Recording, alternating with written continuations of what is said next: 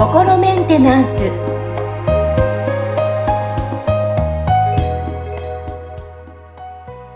皆さんこんにちは。さあ心メンテナンス。本日もアシスタント三上恵と気候ヒーラーの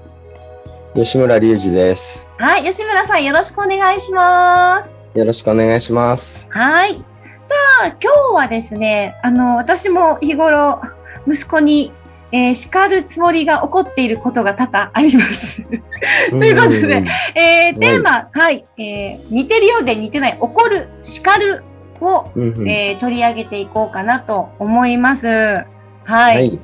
なんだろうな、そう、叱ってるつもりなんですけど、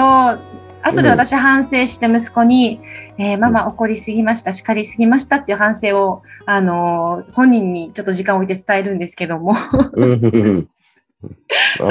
はい。優しいですね。はいえいえいえあ、自分でも気づいて、あーって反省することもあるんですが、はいまあ、ん若干似て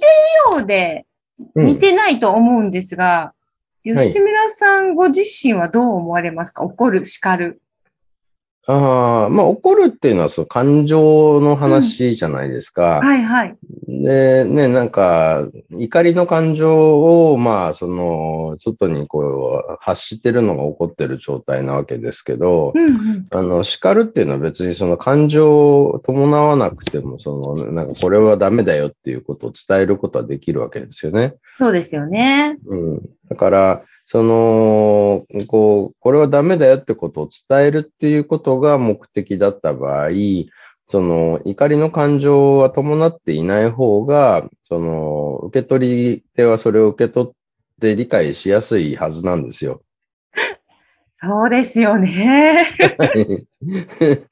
そうですね。だから、まあ、そのね、なんか、もちろんその、なんか、怒りながら叱るっていうこともできるわけですけど、はい。その叱るときに怒ってない方が、まあね、なんか伝わりやすいから、だからその、本来の目的が、その、これはダメだよってことを伝えて、その相手の人の、になんか、まあその行動を改めてもらうみたいなことを、あの、するためには、その怒らないで叱った方がいいっていう話になるわけですね。なるほどですね。あのー私の場合は、はいこう、大人に対して、周りに対しては、まあ、うん冷静で、あのーはい言い方を変えて伝えることはできるんですけども、んどうして、も子供となると、うん、あの、そういうふうにいかないんですけども、私の相談になるんですが。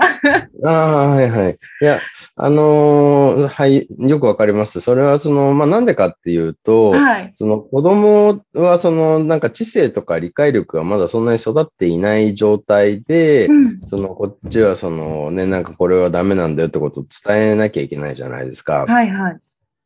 でだから、まあ、そこのコミュニケーションが難しいっていうのが一つあるわけですよね。うんその、相手がちゃんと受け取れる、その、なんかこう、分かって行動を改めることができるような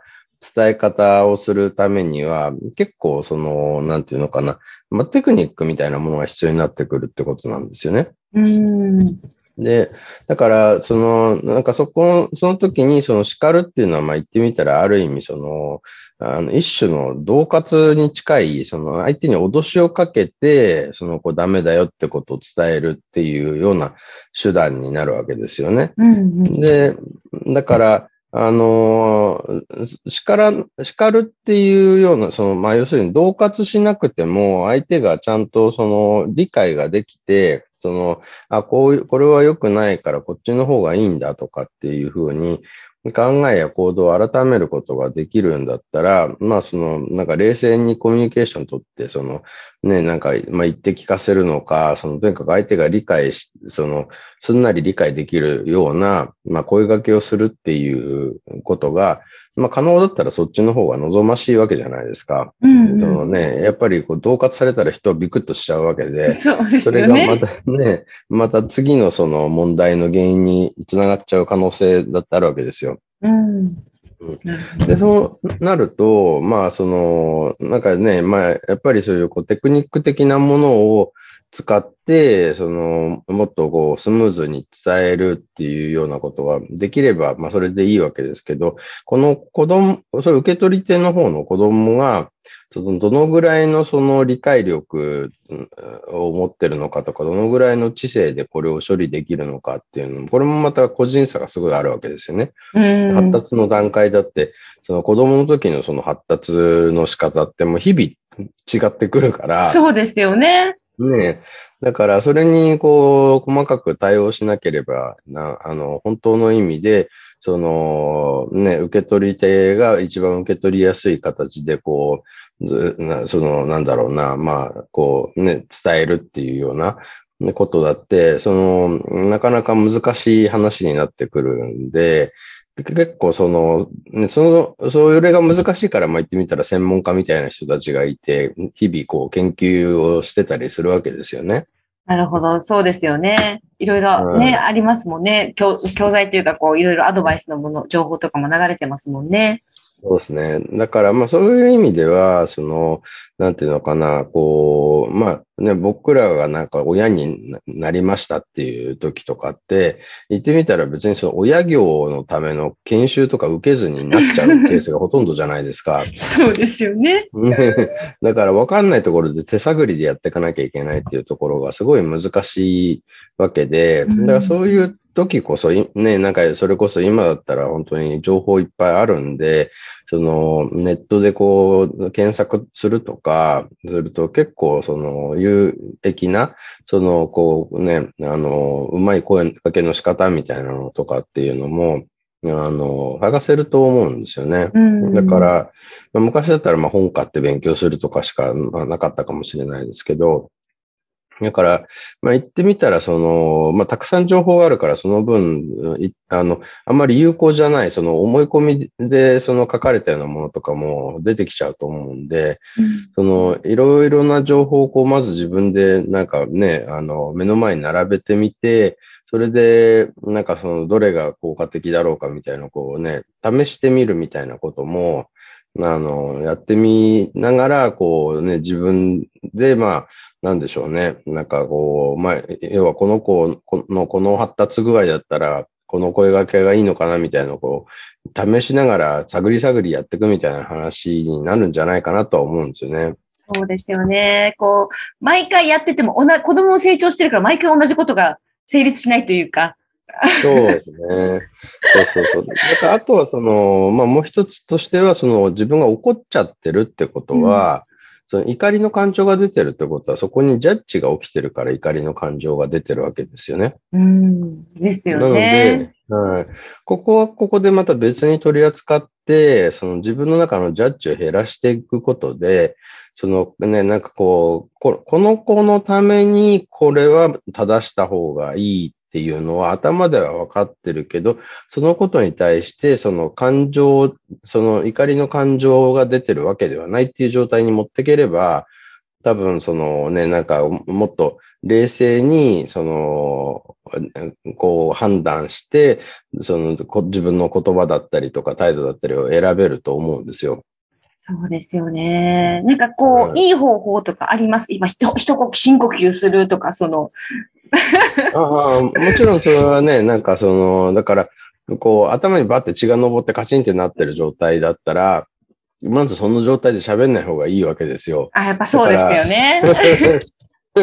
そこは一回そのね、深呼吸をするとかして、その、こう、ある程度時間をこうね、置けば、あの、そういう怒りのそのマックスな状態って多分そんなに長くは続かないはずだから、うん、そのね、数秒間、こう、まずはちょっとこう、深呼吸して、あの、心を落ち着かせてから、こう、ちゃんとこうなんだよってことをね、あの、筋道立てて伝えていくっていうこと。で、あとはその、やっぱり、だから自分がこのことを許せないから怒ってるのであるっていう態度じゃなくて、うん、その、あなたのためにこれは良くないんですよって。だから、あなたが幸せになるためには、そのこういう選択をした方がいいと思いますよっていうことを、その伝えるっていう、その、こっちがそういう姿勢だったら、多分、その、なんていうのかな、こう、ね、論理的に理解できてなくても、その気持ちは伝わると思うんですよね。うん、だから、ね。ね、そうそう。だから、ちゃんとその、あなたのことを思ってる。で、そのあなたのためだに、この、ここ、っちの行動はこういうふうにした方がいいですっていうのを、私は、真面目に真剣にあなたに伝えてるんですっていう、なんかその、なんていうのかな、なんか、あり方とかですよね、態度とか、そういうところで伝えていくっていうようなことの方が、そのなんかバンと怒ってはっていうよりも、全然効果は高いだろうなっていう感じですよね。いや、あの今日からスタートしたいと思います。いや、ねあでも、ねうん、はいあどどうぞどうぞ。うん。ああ、まあそので、クリアリングをするっていうその選択肢がある場合は、その言ってみたらお子さんも何かブロックがあって、その問題行動を引き起こしてるっていう場合もあるんで、はい。そこのなんかブロックをクリアリングしていくことで、その問題行動が、その、なんていうのかな、改善していくってことはあり得ると思いますよ。うーん、なるほどですね。お子さん、そしてお母さんね、あのーうにもいいろんなブロックがあって、クリアリングすることで、お互いいね。いい関係により近づいていくっていうこともあるということで。そうですね。うん、あの、子育て、あ。あ、どうぞ、子育て以外でも、これからやっぱり、あの、新生活に向けて、いろんなこととかか、関わってくるじゃないですか。で、教えられる方も教える方もきっとあると思うんですよ。こういうことって。だから皆さんもそうですね身近で、ちょっと改めて、あの、感情がこう、上がった時に、一旦ちょっと冷静になっていただきたいなっていうふうに思いますね。ね。もうだから対子供のコミュニケーションに限らず、結局何かこう人間の同士のこうね、こう関わりで何か問題が起きるのって結局お互いが持ってるブロック同士がぶつかることで、そのなんかこうね、これは許せないとかね、そのこうするべきだとか、結局べきねばならないの、ジャッジ同士がぶつかって、こう起きてることななんで、それは相手が子供でもまあ同じようなことが起きてるっていうことですよね。そうですよね。いや、今日も改めて学びました。はい、吉村さん、本日もありがとうございました。ありがとうございました。